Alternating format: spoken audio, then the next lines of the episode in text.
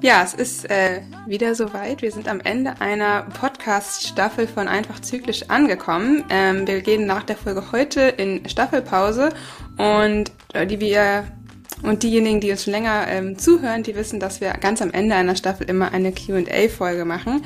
Und genau das wollen wir auch heute machen. Wir haben einige von, äh, von einigen von euch haben uns Fragen geschickt die wir heute einfach mal besprechen wollen. Wir haben sie versucht ein bisschen zu sortieren, damit wir nicht völlig wild hin, und her springen ähm, heute in der Folge. Und wenn du uns auch noch zukünftig Fragen schicken möchtest, dass wir die dann vielleicht in der nächsten Staffel ähm, im Q&A beantworten, dann schick uns die gerne an einfachzyklisch@gmail.com. Dann können wir die nämlich auch berücksichtigen. Und genau, ich würde einfach mal an Anne übergeben und vielleicht äh, fängst du einfach mal an, die erste Frage zu stellen.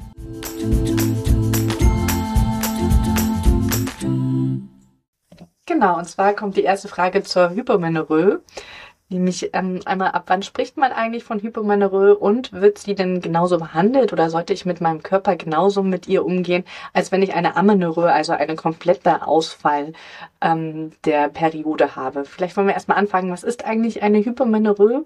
Das heißt, dass deine Periode deutlich schwacher ist, als sie sein sollte. Man sagt ja schon, dass die normal gesunde Periode zwischen drei bis sieben Tage maximal sein sollte. Du solltest an einem Tag echtes rotes Blut sehen, mindestens. Man sagt so um die 80 Milliliter Gewebe und Blut dürfen da rausfließen. Wenn es deutlich weniger ist, ist es wie gesagt die Hypermenorrhoe. Wenn gar nichts kommt, ist es die Amenorrhoe. Ähm, Katharina, was ist deine Einschätzung? Sollte man den Körper da genauso behandeln oder wie sollte ich mit meinem Körper umgehen? Ähm, Genau, du hast jetzt gerade die 80 Milliliter angesprochen. Ich würde nochmal dazu sagen, dass eigentlich auch 25, also alles zwischen 25 und 80 Milliliter noch als normale Periode zählt sozusagen. Also 25 Milliliter muss man sich mal überlegen, ist tatsächlich nicht so viel. Also es ist bei manchen wirklich nur dann insgesamt so eine Menstruationstasse voll, sag ich mal. Und ich habe auch eine Bekannte, die sagt auch selbst, sie hat eine sehr schwache Periode immer, aber die ist zum Beispiel total gut schwanger geworden jedes Mal und das war überhaupt gar kein Problem. Ähm, deswegen da ähm, war an der Stelle nochmal der Hinweis. Und ansonsten, wenn man wirklich noch weniger als das blutet, also vielleicht immer nur Schmierblutungen hat, mhm. ähm, wäre für mich erstmal die Frage, ob überhaupt ein Eisprung davor stattgefunden hat oder ob das eventuell sogar nur, ich sag mal, ähm, Abbruchsblutungen sind, also dass eben die Schleimhaut gar nicht genug umgebaut wurde, sodass da auch einfach und auch nicht genug aufgebaut wurde, sodass da tatsächlich einfach nicht so viel abgeblutet werden kann. Denn was man dazu sagen muss, ähm, die Menge der Periode ist, hängt ja immer so ein bisschen auch damit zusammen, wie gut die Schleimhaut einfach auch im vorherigen Zyklus aufgebaut wurde. Das heißt, wenn ich eine sehr leichte Periode habe, heißt, die wurde nicht besonders stark aufgebaut. Das ist immer individuell, wie stark die aufgebaut wird. Deswegen gibt es, wie gesagt, diese Range zwischen 25 und 80 Milliliter. Wenn man eben sehr darunter hängt, dann sollte man da schon nochmal ähm, ja, tiefer nachschauen und generell ist es dann eher ein Thema, was mit dem Östrogen zusammenhängt, also eher ein Hinweis auf Östrogenmangel, ähm, weil generell einfach die Schleimhaut ja durch das Östrogen auch aufgebaut wird. Und ähm, bei einer Amenorrhoe haben wir ja generell auch einfach zu wenig Hormone sozusagen, weil der Körper im gewissen Stressmodus ist. Da haben wir auch eine Östrogenmangel. Deswegen wäre mein erster Hinweis oder Tipp schon zu sagen, ja, da kann man schon ähnlich vorgehen und ähnliche Dinge berücksichtigen wie bei einer Amenorrhoe. Wie siehst du das, Anne? Mhm, genau, ich finde diese Unterscheidung, habe ich einen Eisprung oder nicht, super wichtig. Weil wenn ich einen Eisprung habe, dann heißt es ja, dass mein Körper erstmal fähig ist, den zu tun. Und das ist ja das wichtigste Ereignis eigentlich im Zyklus.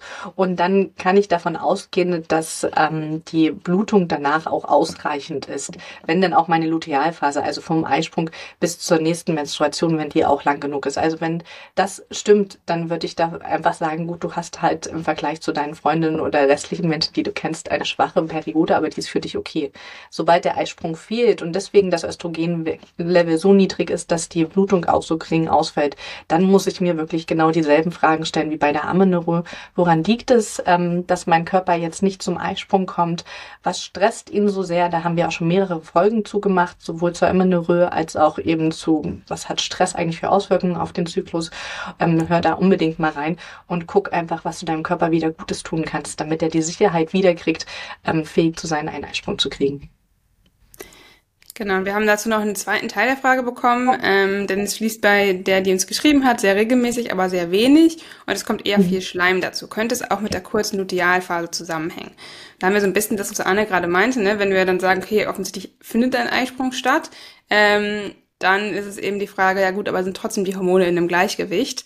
Und wenn die Lutealphase zu kurz ist, ist das immer schon mal ein Hinweis, dass offensichtlich ähm, ja etwas im Körper noch nicht im Gleichgewicht ist. Und ja, das kann einen Einfluss darauf haben, wie stark die Periode ist, auch wenn Östrogen halt die Schleimhaut aufbaut. Aber mh, nach dem Eisprung wird die ja nochmal umgebaut und das hat natürlich auch nochmal wieder einen Einfluss. Und wenn wir eine eher kurze Lutealphase haben, könnte es auch sein, dass wir eben wirklich gerade so einen Eisprung hinbekommen haben, der Körper sozusagen, und mhm. dann die Schleimhaut einfach generell trotzdem noch eher ähm, schwach aufgebaut ist oder die Person vielleicht auch generell dazu neigt, eher ähm, eine weniger stark aufgebaute Schleimhaut zu haben, was wie gesagt generell jetzt nichts Schlimmes ist. Mhm. Genau. Okay, kommen wir zur nächsten Frage. Und zwar geht's da um Periodenunterwäsche. Eine Frau hat uns geschrieben, dass die sehr inzwischen Fan von Periodenunterwäsche ist. Ich übrigens auch. Aber dass sie das Problem hat, dass sie jetzt nach einem Jahr ungefähr den Geruch aus der Periodenunterwäsche nicht mehr rauskriegt.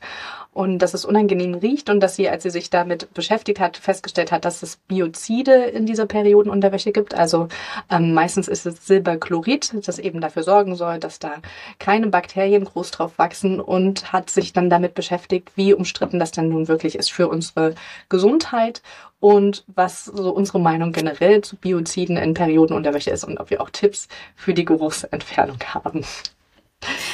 Ähm, genau, Katharina, was ist deine Meinung? Genau, also generell finde ich, ähm, oder sollte man sehr stark darauf achten, ob man Biozide in seiner Periodenunterwäsche haben möchte oder nicht. Denn äh, wir tragen die Periodenunterwäsche direkt in unserer Schleimhaut und Schleimhäute können besonders gut Stoffe aufnehmen, eben leider auch äh, sowas wie Biozide. Und da muss man sich halt selbst immer fragen, ja, möchte ich wirklich Chemikalien in meinen Körper aufnehmen, direkt über meine Vulva und Vagina oder halt nicht so. Mhm. Und ich persönlich tendiere eher dazu zu sagen, man sollte sich das gut überlegen, ob man das möchte ähm, und dann eben versuchen, Alternativen zu finden. Es gibt alternative Periodenunterwäsche, die tatsächlich ähm, ohne Biozide ist. Hm, vielleicht magst du da auch nochmal sagen, aber erstmal, was, was deine Meinung zu ist.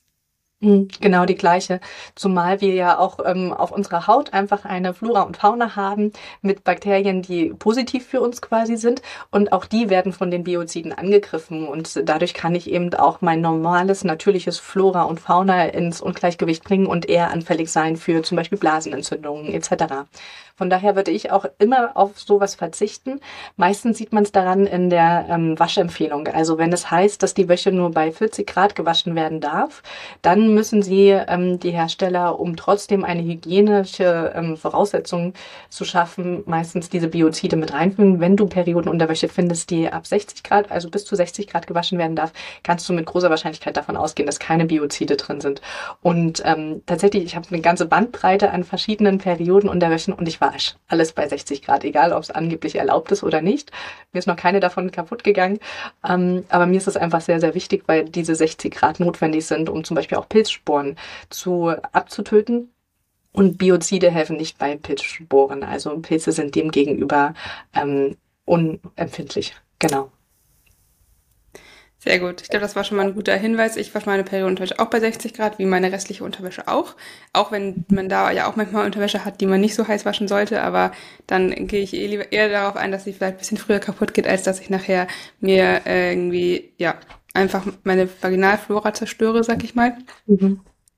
Genau, es gibt ja auch viele alternative Periodenunterwäsche, die dann wirklich, ich sag mal, nur auf, auf Baumwoll oder ähm, ja, Watte teilweise, also so ein bisschen wattetierte, sag ich mal, Periodenunterwäsche sind, wo wirklich auch dann keine, ähm, nicht so viele unterschiedliche Schichten einfach einge, ähm, eingenäht sind. Das hilft auch häufig dafür, dass man einfach besser ähm, die Luft zirkulieren kann. Also da gibt es auch einiges. Da muss man natürlich schon für sich auch ein bisschen schauen, wie stark ist meine Periode, womit kann ich mhm. ähm, gut umgehen.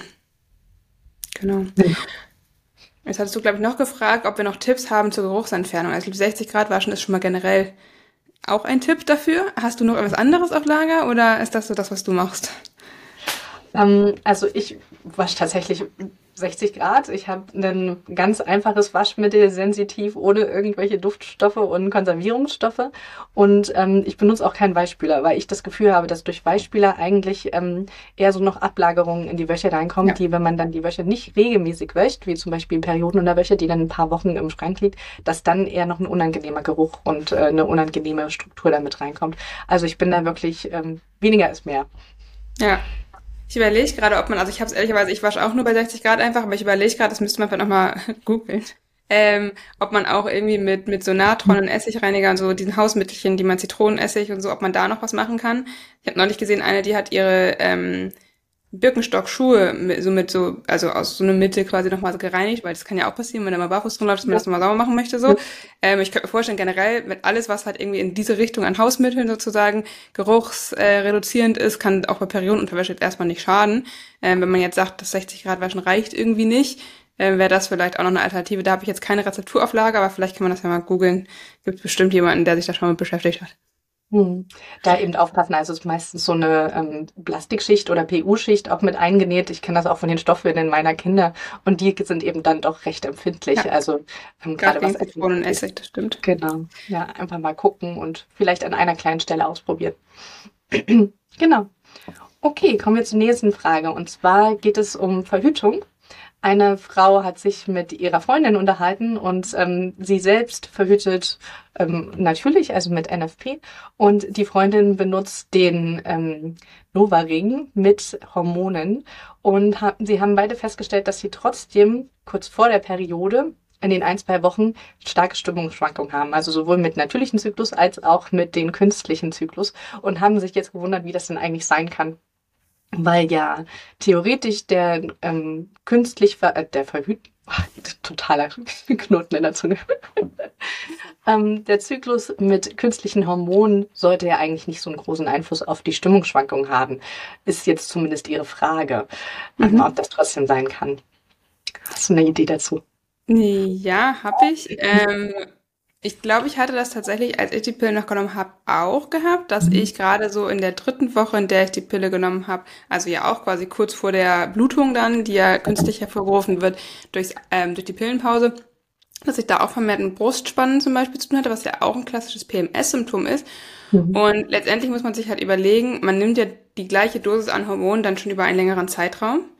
Und das kann einfach dazu führen, dass ich halt verstärkte Nebenwirkungen auch spüre einfach, die halt eben so ähnlich sind wie während der Lutealphase, sag ich mal, weil ich ja auch mehr oder weniger von der Hormonkonstellation so ein bisschen, sag ich mal, Richtung Lutealphase eher ähm, meinen Körper manipuliere mit den, mit den künstlichen Hormonen. Und deswegen ist das jetzt, überrascht es mich nicht völlig, dass man sagt, man hat da irgendwie die ähnlichen Symptome einfach, ähm, kurz bevor man dann eben in diese Pillenpause geht. Ähm, und das wäre jetzt meine Erklärung dafür. Mhm, genau.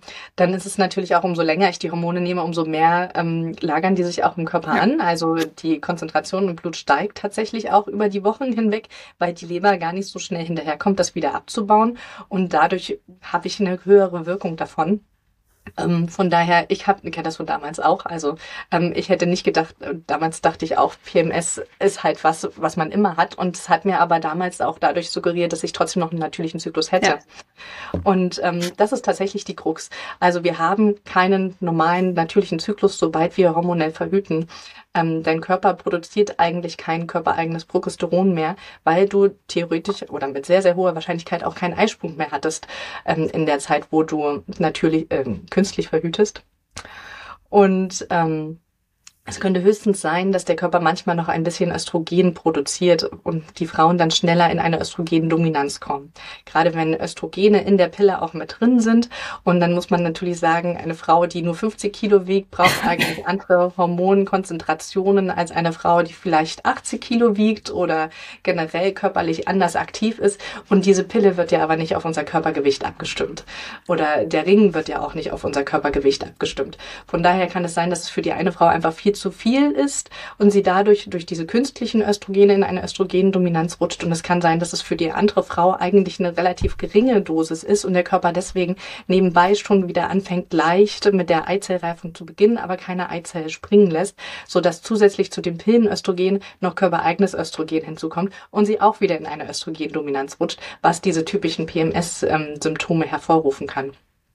Genau, aber einen wirklich echten Zyklus mit Eisprung und mit natürlichem Progesteron am Ende haben wir nicht, solange wir hormonell verhüten.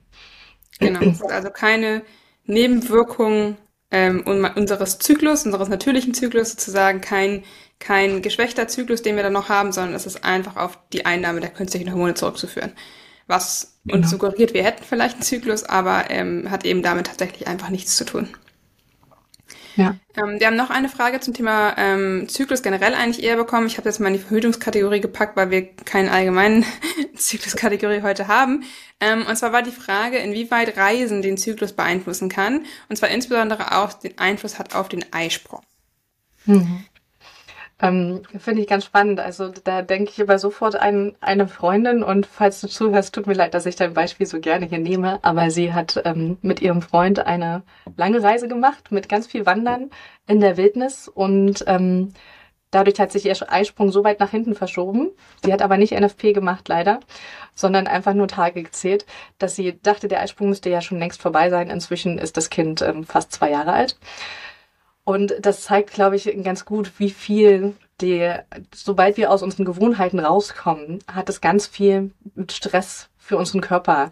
Ähm, und das ist nicht nur die körperliche Anstrengung, die die dort in ihrer Reise hatten, sondern allein auch schon eine Zeitverschiebung kann Stress für deinen Körper sein. Die An- und Abreise kann Stress für deinen Körper sein. Und selbst so kleiner Mikrostress wie du isst mal ganz andere Sachen oder ähm, du bist einfach nicht in deiner normalen Routine drin. Das macht in deinem Körper Stress, weil deine Gewohnheiten nicht da sind. Das ist mehr Anstrengung für dein Gehirn. Und die, all dieser Stress kann sich summieren und dafür sorgen, dass deine Eizellreifung länger braucht und deswegen der Eisprung auch später kommt. Aber es kann, es muss nicht. Und da ist eben das Coole an NFP, dass ich das für mich relativ, also wenn ich NFP mache, ich sowohl an den Östrogenmarkern mitkriege, wie weit meine Eizellreifung ist, aber eben durch die Temperaturmessung dann auch bestätigen kann, da war ein Eisprung oder er war eben noch nicht da. Und ähm, mir hat das total geholfen, um zu verstehen, was meinem Körper Stress bereitet mhm. und was mein Körper aber eigentlich total gut ab kann und dann auch so einen Mittelweg zu finden, welcher Urlaub für ähm, mich auch wirklich entspannt ist und auch für meinen Körper entspannt ist. Genau, ich würde noch eine Sache zu ergänzen, weil das ist, sage ich mal, die eine Richtung, in die das sich auswirken mhm. kann. Und es gibt aber auch noch eine andere, weil ich sage mal, manche Personen haben vielleicht auch im Alltag extrem viel Stress, achten wenig ja. auf sich und kommen dann im Urlaub wirklich so richtig runter, reisen und haben ähm, mhm ja, haben dann tatsächlich einen, einen schnelleren Eisprung, als sie es vielleicht normalerweise haben, also einen kürzeren ja. Zyklus.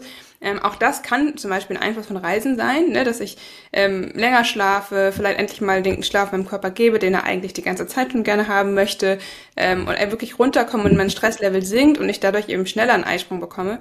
Auch das kann tatsächlich durch Reisen oder Urlaub passieren.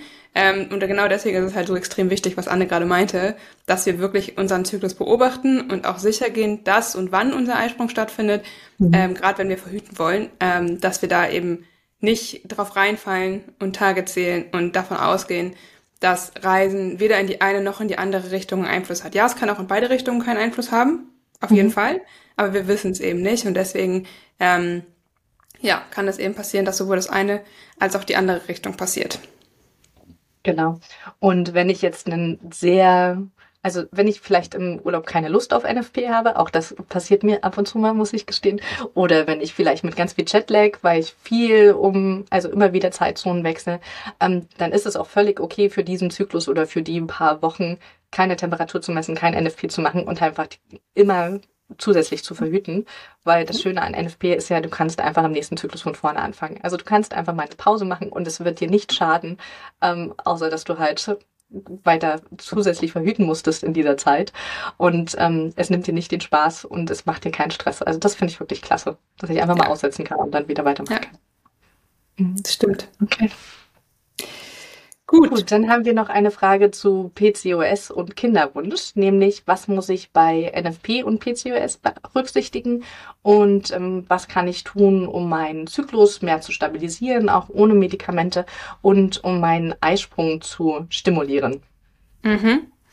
Ähm, ich würde mal ganz kurz vielleicht darauf hinweisen, dass wir zu dem ganzen Thema PCOS ja auch schon mal eine Podcast-Folge ja. gemacht haben. Also schaut da gerne noch mal rein. Da hatten wir auch Julia ähm, Schulz bei uns als PCOS-Expertin, sag ich mal. Ähm, und vielleicht noch mal für diejenigen, die die Folge noch nicht gehört haben, ganz kurz zusammengefasst, was PCOS dann eigentlich ist. Ähm, PCOS steht für das polyzystische Ovarialsyndrom. Ist eigentlich ja ein ähm, eine Zusammenfassung von Symptomen, die die auftreten können. Ich sage jetzt extra, es ist keine Krankheit, weil das finde ich immer bisschen schwierig. Ähm, und was da passiert ist, dass bei den Frauen eben häufig ein sehr unregelmäßiger Zyklus stattfindet oder auch sehr lange die Periode ausbleibt, dass sie sogenannte polyzystische Ovarien haben, also dass man an den Eierstöcken ähm, ganz viele, es heißt immer so schön Zysten sieht, aber eigentlich sind es so halb herangereifte Eizellen, die eben nicht zum Eisprung kommen. Ähm, das sind so, glaube ich, so die zwei ähm, Hauptmarker auch. Und das dritte ist, dass dann bei diesen Frauen, die wirklich PCOS haben, sag ich mal, auch ein erhöhtes äh, männliche Hormone im Blut festgestellt werden können. Also das Ganze ist eigentlich, ähm, sag ich mal, ein, ja, eine Hormonstörung oder eine Störung des Hormons, der Hormonbalance, würde ich es eher so rum sagen. Ähm, was jetzt nichts ist, was eben eine Krankheit ist, dass man sagt, man hat das einmal und man bekommt das nicht mehr weg, sondern es ist gerade da so, dass es tatsächlich extrem viel auch durch unseren Lebensstil beeinflusst wird. Mhm. Ähm, weil ich sag mal, klassischerweise haben viele PCOS-Patientinnen ähm, entweder Übergewicht oder ähm, generell mit, mit ihrem ähm, Stoffwechsel, also mit Diabetes zum Beispiel, Zuckerstoffwechsel halt irgendwie Schwierigkeiten, haben eine Insulinintoleranz ähm, oder nicht Resistenz, so rum, nicht Insulinresistenz, äh, das kommt auch sehr häufig vor. Das sind so, sag ich mal, relativ klassische äh, Beispiele für Frauen, die PCOS haben. Ähm, manche haben auch vorübergehend nach dem Absetzen der Pille. Die Diagnose PCOS hatte ich auch. Ich bin da nicht so Fan davon, weil ja, eigentlich ist es kein PCOS, aber ähm, manche haben eben die gleichen Symptome, sag ich mal, oder das gleiche ähm, Bild ähm, der Hormone auch einfach nach dem Absetzen der Pille. Ähm, das kann auch vorkommen, genau. Und das Problem ist eben, wenn ich jetzt sage, ich möchte NFP anwenden, ähm, oder was heißt das Problem ist, ich, ich kann NFP trotzdem anwenden, so, ähm, und ich finde es sogar eigentlich eine ziemlich coole Sache bei PCOS ähm, NFP anzuwenden, denn wie gesagt, PCOS ähm, Frauen haben eben einfach häufig einen unregelmäßigen Zyklus. Es ist noch schwieriger zu sagen, wann findet denn der Eisprung jetzt eigentlich statt. Und wenn man da eben mit NFP den Zervixschleim und die Temperatur beobachtet, dann kann man eben sehr gut am Zervixschleimmuster sehen, ob es Richtung Eisprung geht, weil die Qualität mhm. ansteigt, ähm, oder ob dann eben auch ein Eisprung stattgefunden hat und wann der stattgefunden hat. Das kann ich dann eben durch die Temperatur sehr gut ähm, feststellen. Das heißt, auch bei PCOS kann ich NFP anwenden. Das funktioniert super. Das ist ja das Gute an NFP, dass es egal ist, wie regelmäßig ein Zyklus ist. Der Nachteil ist, wenn ich ähm, PCOS habe, kann es passieren, dass ich sehr, sehr lange Zyklen habe und dass ich ähm, sehr häufig sozusagen ähm, so wellenförmig den Zellwegschleim immer besser, immer schlechter habe. Und ich mhm. muss ja, sobald ich das erste Mal besseren hatte, von der Qualität her muss ich ja fruchtbare Zeit annehmen, weil es könnte ja passieren, dass ein Eisprung sehr schnell kommt. Mm, das heißt, es kann passieren bei NFP, äh, bei PCOS, dass ich eben sehr lange fruchtbare Zeit annehmen muss und zusätzlich verhüten muss. Also länger jetzt als, ich sag mal, normalerweise vielleicht so 10, 14 Tage. Das kann dann bei PCOS, je nachdem wie lang der Zyklus ist, auch tatsächlich 30, 40, 50 Tage sein. Wenn wir jetzt zum Beispiel sagen, der Zyklus ist in dem Fall mal 70 Tage gewesen oder so. Mhm. Genau. Das wäre erstmal so vielleicht zu NFP und PCOS. Äh, jetzt habe ich ja schon gesagt, äh, PCOS ist so ein bisschen das Hormon Gleichgewicht gestört. Ähm, was wäre denn dein Tipp oder hast du irgendeinen Tipp, was man tun kann, um den Zyklus dann ohne Medikamente zu stabilisieren? Ja, unsere Podcast-Folgen anhören. ja. Genau, weil. Stimmt, eigentlich müssen wir es nicht mehr zusammenfassen.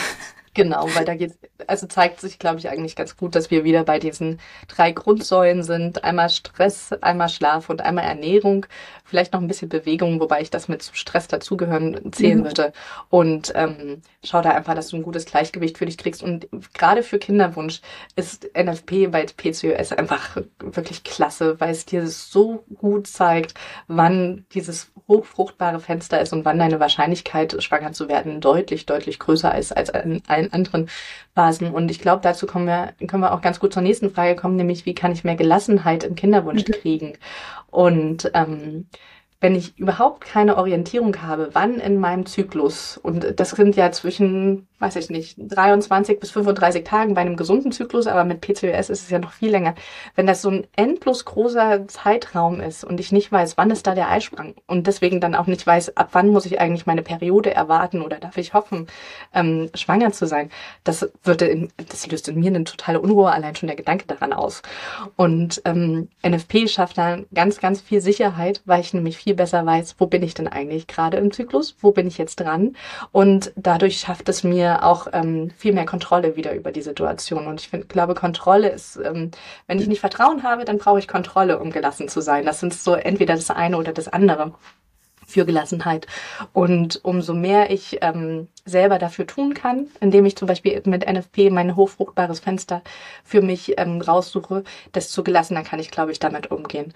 Und mir würde dann auch noch total helfen, mir mehr Infos zu beschaffen. Wie hoch ist denn eigentlich die Wahrscheinlichkeit, im ersten Zyklus schwanger zu werden? Ach, die ist nur bei ungefähr 30 Prozent sind ja gar nicht so viele. Oder wie hoch ist denn die Wahrscheinlichkeit nach einem halben Jahr? Wie viele Paare brauchen denn ein halbes Jahr oder ein ganzes Jahr, um schwanger zu werden? Und dann kriege ich mit, ich, ich bin gar nicht die Einzige bei der es vielleicht ein bisschen dauert. Und ähm, falls es dann doch länger dauert, haben wir auch eine Folge zu Kinderwunsch schon gemacht, wo wir auch darüber reden, ab wann macht es denn eigentlich Sinn, diagnostische Maßnahmen zu ergreifen, also zum Beispiel in eine Kinderwunschklinik zu gehen. Und das heißt noch lange nicht, dass man eine Hormonbehandlung da kriegt, aber einfach erstmal abzugleichen, woran könnte es denn liegen, dass es bisher noch nicht geklappt hat. Also ich glaube, ähm, Wissen und Kontrolle zurückkriegen, das würde mir total helfen mit Gelassenheit.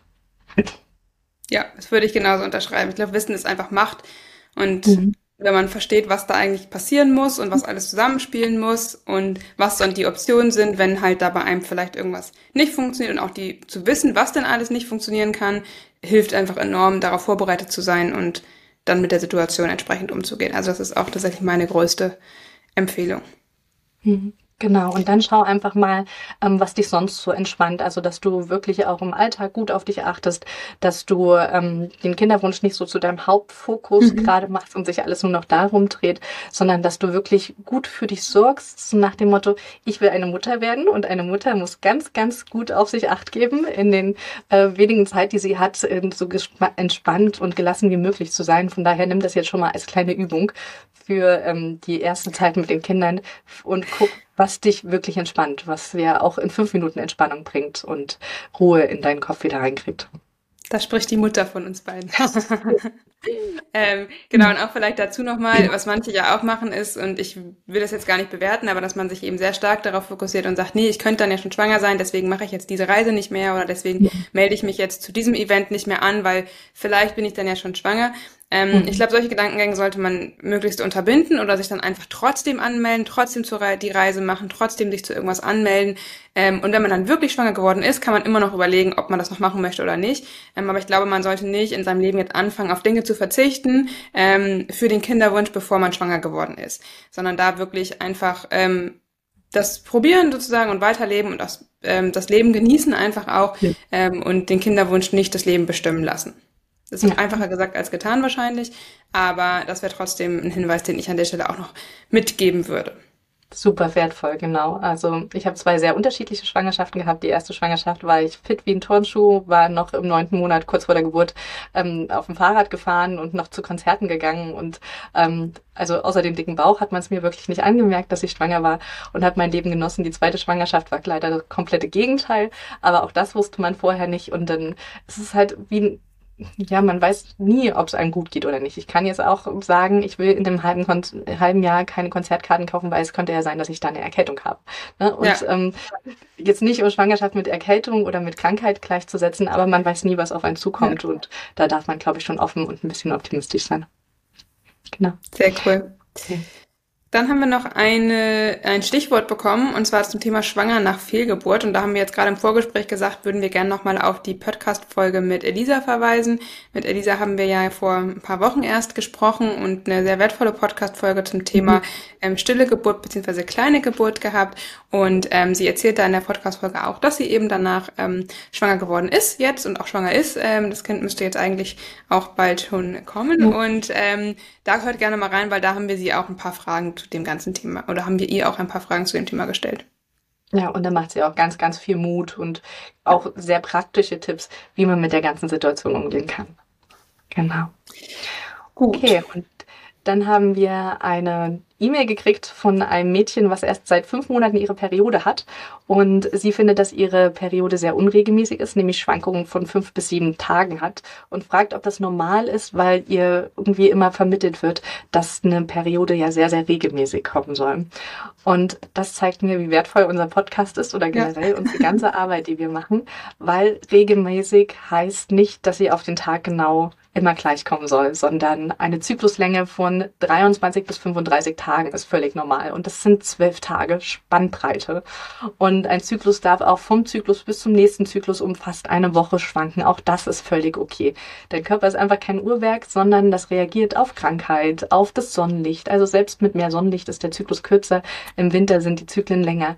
Es reagiert darauf, was du gegessen hast, wie viel du geschlafen hast, etc. Von daher sind Schwankungen völlig in Ordnung. Und gerade in der Pubertät braucht es ja auch noch ein bisschen, bis der Zyklus sich so eingeschwungen hat. Man sagt so, mindestens zwei Jahre braucht es eigentlich, bis der Zyklus halbwegs etabliert ist. Von daher ähm, sei da bitte ganz, ganz entspannt und ähm, nimm deinen Zyklus so, wie er ist. Und solange du nicht ähm, 40 Tage auf die nächste Periode wartest, ist alles in Ordnung. Und selbst wenn du mal einen Ausrutscher pro Jahr hast, auch das kann im Erwachsenenleben immer mal wieder vorkommen und ist auch völlig in Ordnung. Genau, und gerade wenn man die Periode eben erst sehr kurz hat, ist tatsächlich auch 40 Tage mal jetzt nicht schlimm. Ähm, wie gesagt, da gerade gelten diese ersten zwei Jahre, wo eine größere Unregelmäßigkeit auch einfach noch dazugehört und okay ist. Und es gibt so einen schönen Spruch, mit dem ich das, finde ich, ganz gut zusammenfassen kann, was du gerade gesagt hast. Ähm, nichts an der Regel ist so regelmäßig wie ihre Unregelmäßigkeit. Ja. Ähm, und ich glaube, das ist, passt das ganz gut zusammen, ähm, dass man da eben von wegkommen muss, dass man nur auf den Tag genau oder ein, zwei Tage Schwankungen nur haben darf, sondern dass die Spannbreite deutlich größer sein darf und das nicht bedeutet, dass irgendwas aus dem Ruder gelaufen ist oder irgendwas nicht stimmt.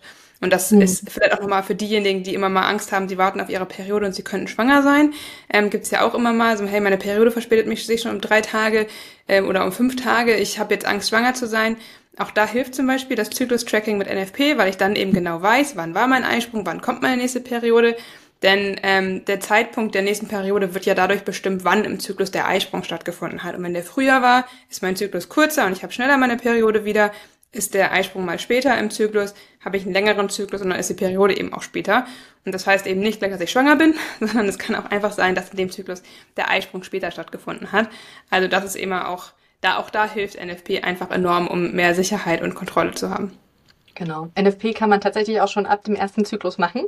Also auch schon als Jugendliche in der Pubertät. Das heißt jetzt nicht, dass man auch sofort mit ähm, Verhütungszwecken anfangen muss, weil man vielleicht noch gar nicht sexuell aktiv sein will. Aber einfach dieses Wissen, wann kommt die nächste Periode, das hilft total.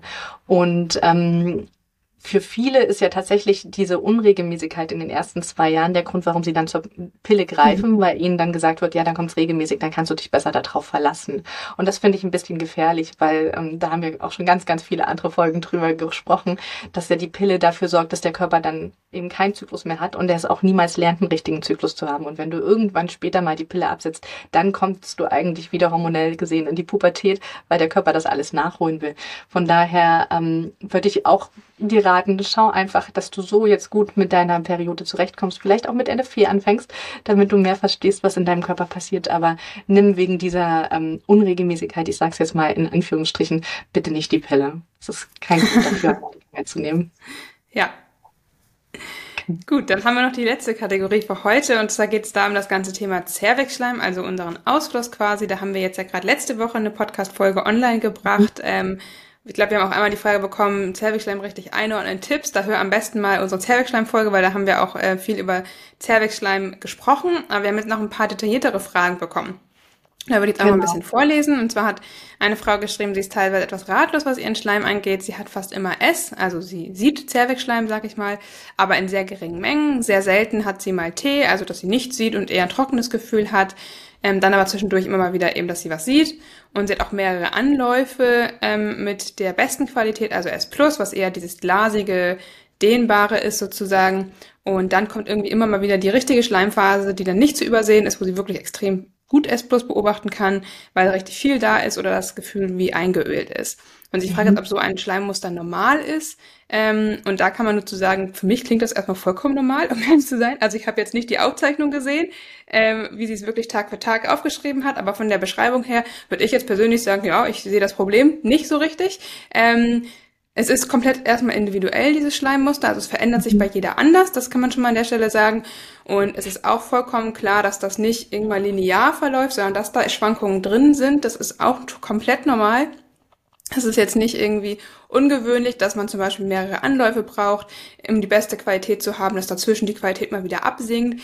Ich erkläre das immer auch damit, also es gibt verschiedene Erklärungen dafür, weil es auch davon abhängt, wie lange sozusagen ähm, die, die Muster wieder ein bisschen schlechter geworden ist, sag ich mal, oder die Qualität schlechter geworden ist. Es kann einerseits sein, dass der Körper aufgrund einer Stresssituation zum Beispiel den, die Eireifung kurzzeitig auf pausiert hat und die Hormonlevel dann eben absinken. Das ist meistens dann der Fall, wenn ich wirklich vier, fünf Tage zwischendurch wieder eine schlechtere Qualität habe, bevor ich die nächste bessere habe. Also hat man mehrere Tage meistens irgendwie nochmal einen Tiefpunkt, sag ich mal. Und es kann aber auch sein, man kann es auch damit erklären, wenn man nur so ein, zwei Tage zwischendurch mal wieder eine schlechtere Qualität hat, dass einfach die Hormonlevel gerade in der Eireifungsphase extrem stark schwanken. Also gerade kurz vor und um den Eisprung herum schwanken die Level halt um 30 bis 50 Prozent am Tag. Und das ist komplett normal. Und je nachdem, ob ich gerade eben ein höheres Östrogenlevel habe oder niedrigeres Level an dem Tag, ähm, habe ich dann eben eher eine S-Plus-Beobachtung oder eher vielleicht in Anführungsstrichen nur eine S-Beobachtung. Ähm, was jetzt einfach, wie gesagt, nicht heißt, dass da irgendwas kaputt ist oder nicht stimmt, sondern das ist aus meiner Sicht einfach vollkommen normal, solange man eben ähm, den Höhepunkt, wie man bei NFP sagt, bestimmen kann, ähm, sehe ich da jetzt überhaupt kein Problem. Anne. Ja, total normal. Also selbst bei mir passt das, passiert das immer mal wieder. Natürlich, wenn wir erzählen, wie so ein Schleimmuster funktioniert, also in den Folgen zu Zervixschleim, dann sagen wir immer, dass sich die Qualität steigert. Manchmal sagen wir im Nebensatz, dass das auch mehrere Höhepunkte haben kann. Aber es kommt, ähm, ja, die ideale Welt ist eben nicht das, was wir im echten Leben erleben. Von daher, der Zervixschleim kommt und geht. Das Wichtigste ist nur, dass du auch wirklich jedes Mal, wenn du einen S Plus siehst, also jedes Mal, selbst wenn es nur einmal kurz am Tag ist, das auch als S plus ähm, markierst ja. und da dann eigentlich auch den Höhepunkt 1, 2, 3 wieder runterzählst und ähm, dann einfach schaust, dass es den nächsten Höhepunkt kommt. Weil das ist nämlich das Wichtige bei NFP, dass man, solange man die Temperatur nicht fertig ausgewertet hat, sucht man immer wieder nach neuen Höhenpunkten und ähm, ähm, wertet den Zervixschleim immer wieder von vorne aus. Genau.